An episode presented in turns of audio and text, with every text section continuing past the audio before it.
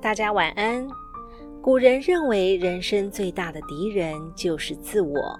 能真正做到没有私心邪念，没有偏激情绪，才算是踏上了尽德修业的坦途。今晚我们就来分享处世修养的经典著作《菜根谭》，其中的精选名句：“降魔自心，欲恨气平。降魔者，先降自心。”心服则群魔退听，欲恨者先欲此气，气平则外恨不侵。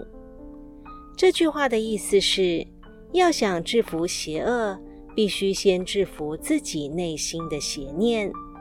自己内心的邪念降服了，其他一切邪恶也自然都不起作用而退却。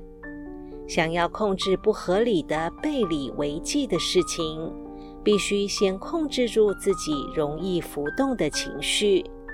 自己的情绪控制住以后，自然不会心浮气躁。到那时，外来的横逆事物自然就不能侵入。人生中最难战胜的对手便是自己，因此。在任何时候都要警惕自己内心的邪念，控制自己情绪的浮躁，常常反省自己，加强品性的修养，克服自身的弱点，才能正气凛然，百邪不入，外横不侵。